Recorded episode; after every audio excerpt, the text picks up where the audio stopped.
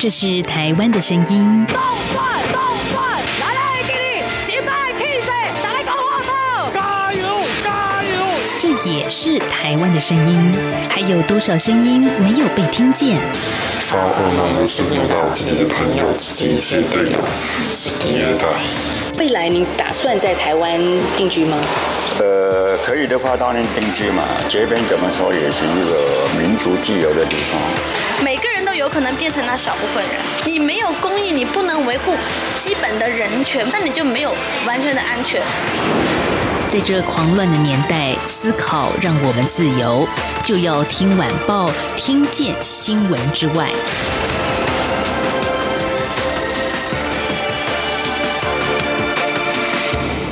欢迎收听就要听晚报，我是宛如。今天是九月二号，星期三，我们就要听晚报呢，在礼拜三和礼拜四的节目都会放在 Podcast 上，所以欢迎听众朋友除了在我们央广的官网上收听之外，其实在 Podcast 上搜寻就要听晚报，你也可以收听到我们每个礼拜的精彩节目。那如果您是我们 Podcast 上的新听众的话呢，也别忘了，您也可以赶快来参与我们的听友召集令的活动哦。宛如准备了一些礼物要回馈给我们的听友，所以呢，您只要来信写下您对哪一集的节目最有感，然后最有感的地方在哪里，字不用多，其实一百个字以内，简单说说您是在哪里收听到我们节目，透过什么样的方式来信寄到 w a n at r t i。点 o r g 点 t w 就可以来参与我们的活动了，而这个活动会一直进行到这个礼拜五为止。所以最近宛如陆陆续续收到了一些听众的来信，真的很感谢大家，不止听节目，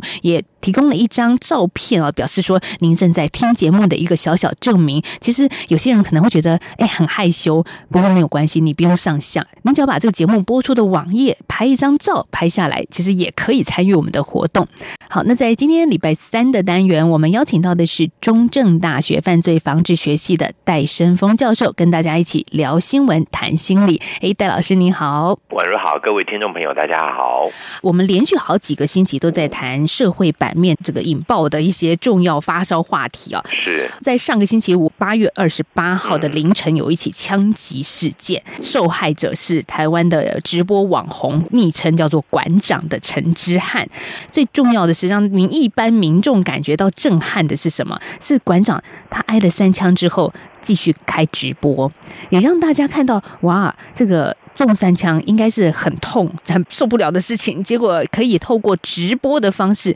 让大家看见一个被害者当下的一个情绪反应哦。所以从这个新闻，我们其实今天也可以跟听众朋友谈谈说，诶，这个。社会案件当中，被害者的模样，典型的被害者跟非典型的被害者，还有社会里头也可能存在一个不存在的加害者，但是他是谁？好，我们今天邀请戴老师把这几个面向跟大家聊清楚了。呃，其实没有错，我们印象中对于犯罪被害者，呃，那我们就先把这五个字念过一遍，慢慢念的时候呢，各位听众朋友们去想象一下那个画面好了哦。那其实这样子的一个研究方法呢，的确也是有我们叫做一种提起。式的，印象提起的一个研究法哦。那我们时常呢会要呃我们的研究受试者呢去回想，比方加害人应该像什么感觉，被害人应该像什么感觉这样的一种研究方式。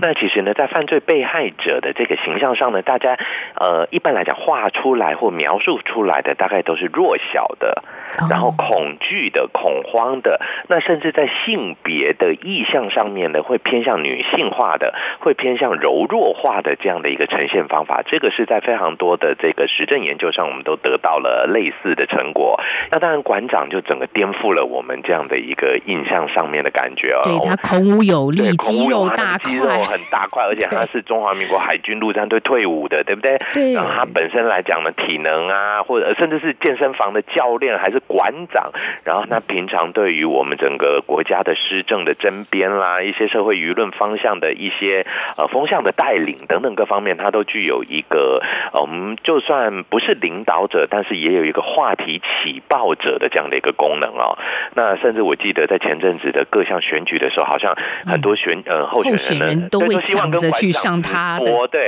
一个直播就几百万的观众啊。如果馆长是犯罪被害者的话，满脑子想不到头绪了耶。因为它是如此的亮眼，如此的强势，如此的代表着社会中发生的这一方。那在目前为止，呃，犯罪现场呢，一般人是近乎于无缘亲眼目睹的。台湾的治安状况其实非常的平稳，我们真的平常要能目睹些什么，大概就是车祸吧。偶尔开车看到车祸。那第二个部分呢，大概就是记者拍到的影像拿回来，在新闻上面播放，那我们这时候就变成讯息接收者。那第三种方向呢，是现在比较流行的什么行车记录器或者监视器拍到的那种犯罪现场的样态。直到最后一种，就是这一次真的是我觉得广场的这一次的被害现场的直播。完完整整的颠覆了犯罪学对于被害现场的一个隔离感的这样子的一个论述，也就是呢，真的活生生的让看到直播的朋友们呢，亲身经历了整个的犯罪历程，到后续的所有的情感的一些发言的所有的部分，他都非常的活生生的第一时间，完全毫无时间差的情况之下呢，让所有的这些观看直播的朋友们同时感受。那这个部分呢，绝对会刷新了我们对于被害者或者是被害环境所有的人质。其实，即便馆长当然现在已经是就医治疗当中了，但是他其实还是在病床上透过直播来还原事发的经过，也告诉所有的人当天发生什么事，还有自己当下的心境啊。像譬如说，有人向他开枪，他顿时就感觉手脚流血，像喷泉一样，整个人很冷很痛。身体不断发抖，以为自己时间不多，才要求开直播来交代遗言，请大家照顾他的家人，传承他的精神，否则这辈子不甘愿。好，刚刚是引述他的在说明他为什么开直播。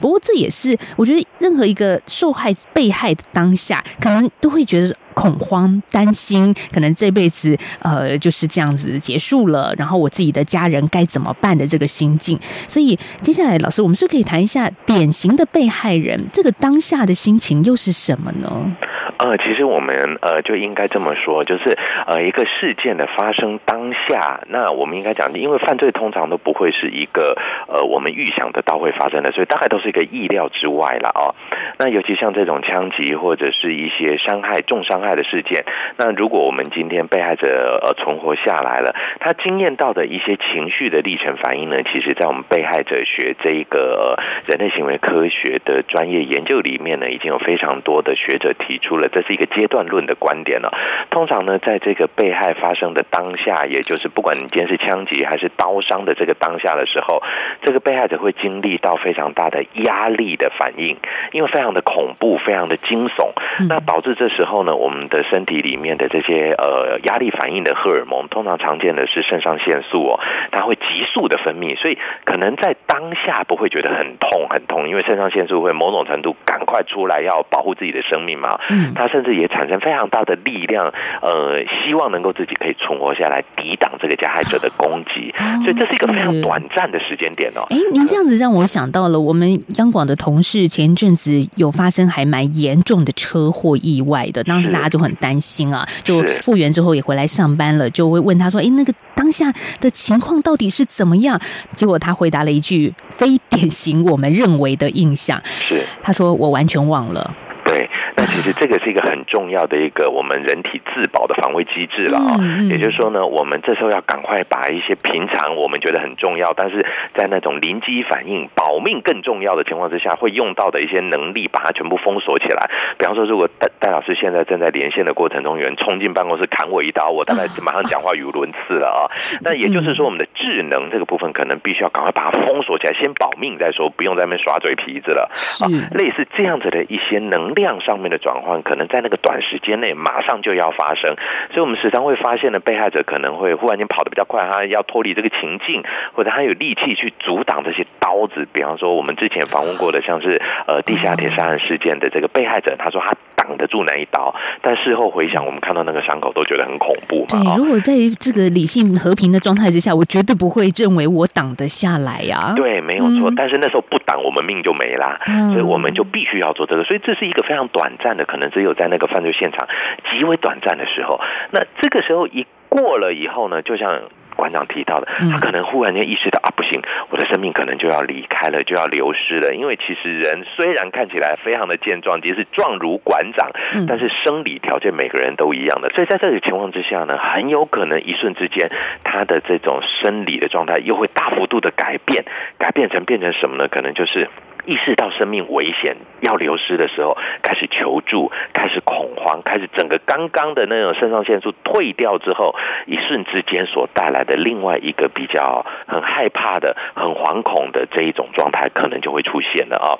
那在这个状态之下的时候呢，当然最好的就是说，呃，如果以我们馆长这一次遇到的现象，他刚好身边有朋友，而且呢也马上就帮他做了措施哦，所以让他呢能够快速的送医。那如果这一次没有做到这些事情，很有可能的确枪伤本身就是一个非常重大的一个伤害，也许馆长真的就离开了，这当然就是一个非常恐怖的一个后果了啊，就是大家都不想看到的一个后果了。那这件事情之后呢，渐渐的我们就会进入医疗，然后我们就会进入慢慢的复原。这个过程呢，其实整个的过程中呢，对被害者是一个非常大的煎熬。怎么煎熬呢？因为他必须要去找出我怎么会被被害这个原因。到底是什么原因对到底我哪？里做了什么呢？嗯那我们早期会有一个说法叫做“到底我哪里做错了呢？”那各位听众朋友们，你有没有发现，刚刚戴老师没有讲说“做错了”这三个字？嗯其实呢，被害者不一定要做错什么，也不一定要做什么。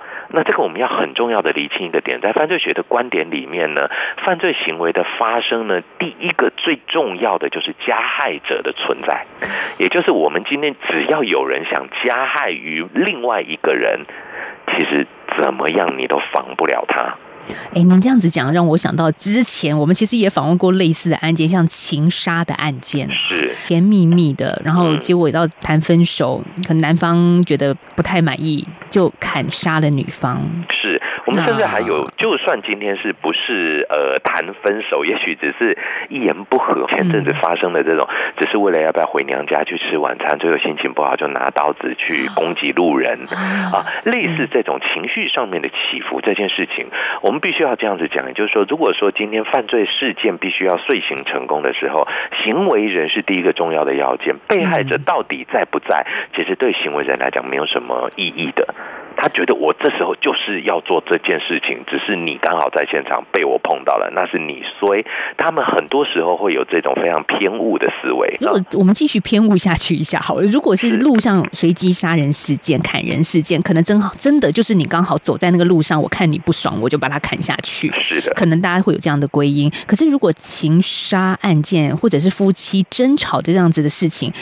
很多人就会开始想啊，那一定是对方又激怒了什么呀，又做了些什么事，导致了什么什么什么啊？那这时候对被害者来讲，本身来讲，他就是一个煎熬，他就要去思考说，奇怪，为什么以前那么甜蜜，现在变这样？除了他的改变之外，我怎么了？嗯，那这时候呢，被害者第一件事情，其实当然我们会先归责于对方，就是哎，对方怎么会变化？在对方找不到原因之后呢，第二个就要回来找我们自己的原因。嗯，那到底我怎么了？那这些过程呢，其实都是被害者在这种中期疗养或者是身体康复过程中的一些心理折磨。好，那也就是说呢，在这个养伤，如果我们今天是被害者存活的状态，那当然他就有疗养、有复健这样的一个长期的过程。其实他心里头是痛苦的，而且他必须除了自己找原因以外呢，很多的人的关心或者家人啊，假定有朋友来看，哎，怎么啦？哎，怎么啦？哎，怎么？每问一个怎么了，他就痛一次。嗯啊，那这样子一个状况呢，将持续到好，那我们假定生理上面完全都复原了，那也许像馆长可能需要一个月到三个月的时间，他复原了，回到生活场域了，那问题就持续的跟着这个被害者一辈子，因为呢。这时候我们就一句话讲的很好：一朝被蛇咬，十年怕草绳啊！这不是十年的问题，可能百年都会怕，到往生都会怕。为什么？因为真的我们会担心一件事情，也就是社会的安全感不在了，生活的安全感受性不在了，这个是一个很大的问题点。还记得吗？其实这个事情其实也是台湾很早期做很多在妇女运动上面的讨论啊，就是女性为什么会被性骚扰，为什么你会被强暴为什么那边的阿婆就不会？对一定是你做了什么一定是。你穿太短啦，对你晚上太晚回家啦，对让你随便跟网友出去啦，没错，什么哎，原因都会去检讨被害者。啊那我相信呢，也许另外一个案子最近也是台我台湾蛮热潮的，就是这个呃少女诱拐事件哦。嗯那其实呢，台湾的少女诱拐事件到目前为止大概是维持在第二等级左右啦，但有机会我们也是可以谈。嗯那像我的留学国日本的话，他们的那种诱拐的话术已经进步到法律几乎管不到的状况了。进展的很快，进化的犯罪也会进化的，啊它进化的非常快。也就是某一个人开了一家公司，他就真的聘请这些少女进去工作，嗯，然后再控制他们。哦那他几乎毫无任何破绽呢、因为他是聘请员工来工作对，是不是有？问题吗？哈，对，那但是呢，今天甚至被查获的时候，少女觉得这个人就是给我钱啊，让我来工作，你们为什么要抓他？为什么要让我回家？让我没有零用钱？嗯，好，那当然这些听听到的不能乱想啊！哦，这个不是说我们今天教导大家一个新的犯罪方法，而是呢，其实随着这些。呃呃，我们讲说呃社会的变化的时候，加害者在变，被害者也在变。那当然，被害者所承受的这种变化的压力，他自己复原回到社会上面，看到大家投注在他身上的眼光这件事情呢，其实压力会更大。我们这时候先休息一下，下个阶段再来谈。其实有一个叫做不存在的加害者，他是谁呢？可能你跟我都是哦。好的我们稍后来谈。就要听晚报，听节目拿好礼活动来喽！我们准备了高级耳机、台湾得奖茶叶组防疫手工皂礼盒送给您。参与活动第一关，拍下收听就要听晚报相关证明照片；第二关写下一百字以内我在什么地区，透过什么平台收听就要听晚报节目。在节目里，我听见了什么节目内容最有感，因为什么原因？第三关，针对高调说爱者，将以上照片跟文字内容回复在节目脸书或者微博宛如粉丝团节目活动讯息贴文下方。针对含蓄型听友，可以将以上照片或文字寄到 w a n at r t i 点 o r g 点 t w 或者 r t i w a n 一零零四 at gmail dot com。本次活动为鼓励高调说爱者，特别给予公开贴文的听友双倍抽奖机会。同时，你的内容贴在脸书或微博之后，获得按赞数最多的听友即为最佳人气王，并且可以立即获得加码奖——台湾制造精品面膜礼盒组。活动从即日起到九月四号止，心动吗？还不赶快行动！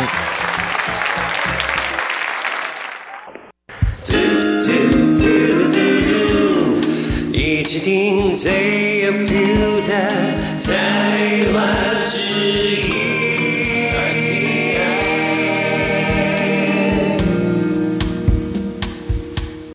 回到就要听晚报，我是宛如。在礼拜三的节目，我们请到的是中正大学犯罪防治学系的戴生峰教授，来跟大家谈社会新闻案件。上个阶段我们谈到的加害者跟被害者，主要是在被害者有分典型跟非典型啊。那可是有一个很有趣的题目，叫做不存在的加害者。诶，他是谁呀、嗯，真的有这样子的名词吗？我们接下来要请教戴老师了。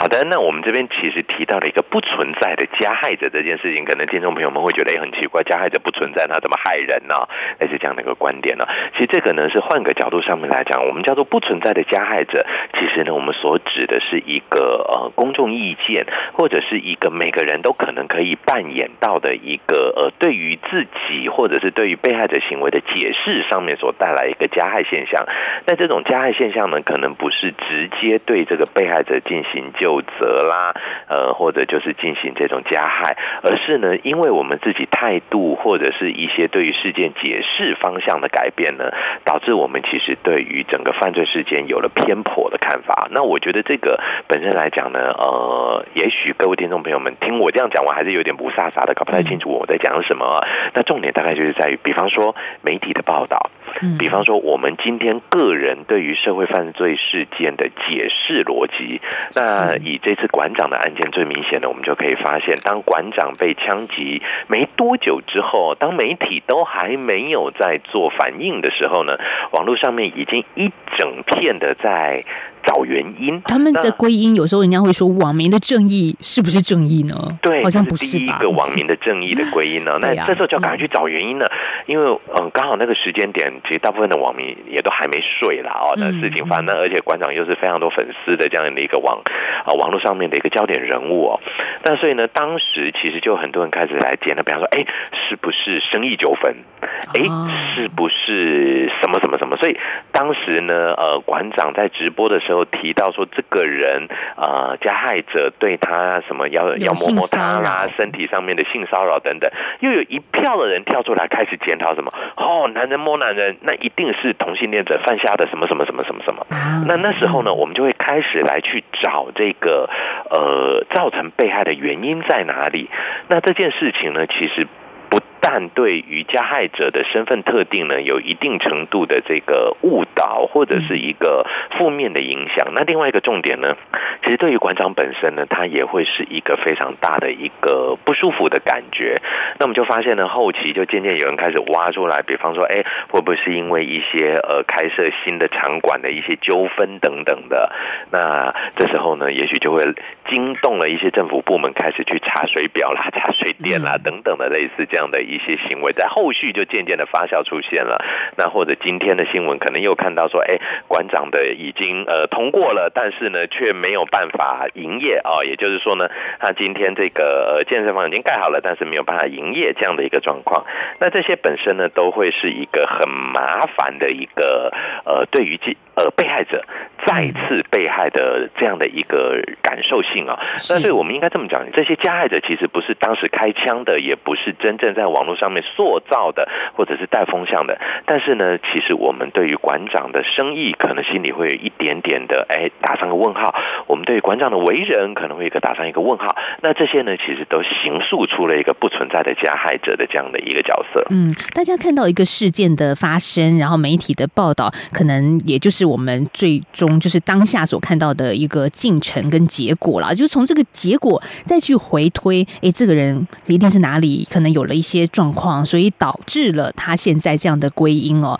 所以那里面的每个人心里的小剧场，也可能就变成一个我们今天所谈论不存在的加害者。对，没有错，这个很有趣的。其实刚刚婉柔您刚提到这个叫做看到了这个结果，哎，这个就让我们想起了一个在我们这个东方的思想里面很重要的观念，叫做善有善报，恶有恶报。哎，对，对这句话呢，其实换个逻辑讲啊，我们一直都觉得这是呃砥砺着我们，而且也是告告诫着我们，啊，我们人一定要做善行，未来才会有善的结果嘛，善报啊，什么什么之类的哦。那其实感觉起来好像是一个非常正面的一句话，但是其实呢，呃，这句话它。我我个人认为啊，它在我们犯罪学的领域里面来讲，是一句魔咒一样的存在。各位听众朋友们，我们应该很少会去观察到人在做什么善行或者是恶行这件事情。也就是说呢，人们的行为其实我们不是那么的在意。当他在做某件事情的时候，其实我们的在意度不高。但是，一旦他发生了什么结果了，那这时候我们才会去从他的行为去找原因。那举个例子来讲呢，比方说这是馆长这样的，他遭受到犯罪被害的这样的一个我们不乐见的结果，这时候可能网友们、一般市民们就会去思考：诶，一个好端端的健身房的教练怎么会被开枪呢？哦，想必他可能怎么怎么怎么怎么了，想必他可能断人财路了，想必他可能什么什么什么了。那这时候呢，其实就是当我们发现恶报的时候，我们就回去找他行为中呢比较不被我们认可的部分。那其实这些时候呢，不管怎么样，这时候呃，馆长就算他在呃生意上面呢比较霸气一点好了，早期我们可能觉得哇，他真是一个非常具有霸气的生意人，但是在发生了这件事情以后，大家就会把这个霸气转向成为哦，他是一个非常阿爸的生意人，他是一个非常不讲情理的生意人，才会挡人财路等等等等的，我们就会曲解了原来的行为的本意，然后造成被害者的第二次的伤害。哎，我觉得事情啊，好像可以用一一句话来形容，就是事后诸葛啊。对，好。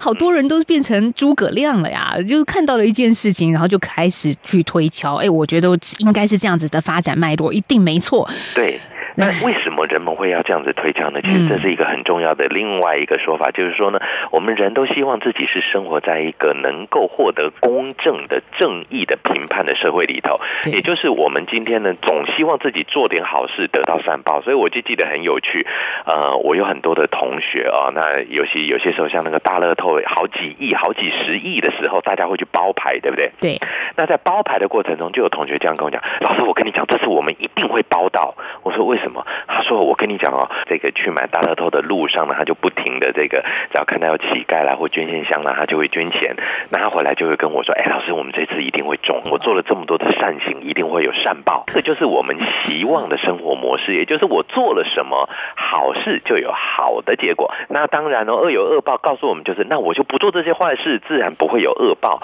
所以呢，我们就不要挡人财路，我们就财不露白，我们就服装保守，我们就早早回家，我们就做了这一些所有的完善的犯罪被害防范之后，我们觉得自己就不会被害了。那些被害者想必是没做好这些防范，谁叫你那么晚回家？谁叫你衣服穿那么短？谁叫你今天才露了白？谁叫你今天呢？网络上面乱讲话，等等等等等等，我们才能够很合理的来保护自己啊！我到目前做的事情都还是正确的，我到目前都还是保护自己的的这种正义世界的这种感觉。那我们就希望自己能够生活在一个，我只要做对的事情，绝对不会出错。那一旦我出错，我就回来，不要做这些造成出错原因的一些伤害就好了。那这是一个很有趣的现象。哎，老师讲这样子的一个案例，让我也想到最近其实蛮红的一部剧情片，在台湾今年也入围了电视金钟奖哦，有八项入围。片名叫做……我们要先插个话，要先恭喜宛如这个就要听晚报 入围金钟奖，是是是，鼓掌。那那也我要怎么回礼吗？恭喜戴老。师也入围了，是，但是我们今年是分开入围了，所以我们今年太火了，希望未来还有合作的机会。所以，就听众要分别为两位，就是我跟戴老师这个加油打气。看到尾哦，因为一个讲在前面，一个讲在后面。对对对对，好，这个言归正传啊，这电视金钟奖的入围呢，其中有一个片子叫做《谁是被害者》，入围了八项，很不简单。这部片其实我也看过，而且这种追剧呢，一追就是欲罢不能哦，一口气就。会想把它一次看完，因为它有点是悬疑剧，很惊悚，但是又很想知道到底这个案件真实的状况到底是什么。对，我觉得宛如的这个行为呢，啊，这种追剧或想要了解这个。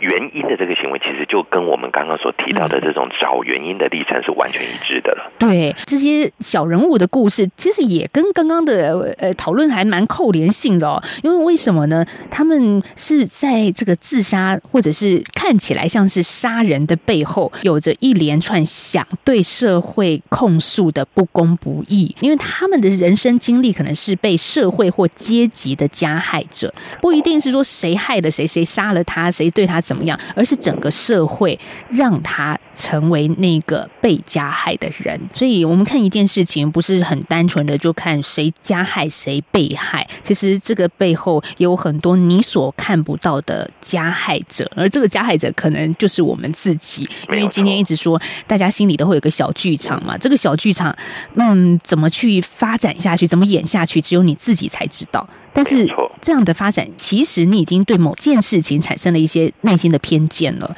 嗯，而这些偏误可能就会影响到那个被害者，而你不自觉。是，而这样的那个，就算我们今天会觉得，哎，没有啊，我又没讲出来，我怎么会去加害到他呢？其实呢，这已经伤害了我们对于类似案件或未来的这些人呢，在我们面对他们的讯息，或者是面对他们所作所为的时候的一个公正评断的来源了。对啊，很多负面的刻板印象就这样子出来了啊。是的，好了，我举一个小小的例子啊，就是譬如说，好某政治人物他有绯闻案，然后最后呢真相大白，他其实没有。是，但是其实我们心里都会想，嗯，他可能真的有做一些什么什么事情。对，就算他没有啊，对，我们都还是会觉得，哎，这个无风不起浪，光这句话就已经打死一屋子人。对，然后下次投票的时候，哎，要不要投他呢？对，所以其实很多时候问题就会出现，很多人都会说，在网络社社会里面呢，一步错步步错啦，或什么这一些的逻辑啊。那但是我们还是要很清楚的告诉大家，这件事情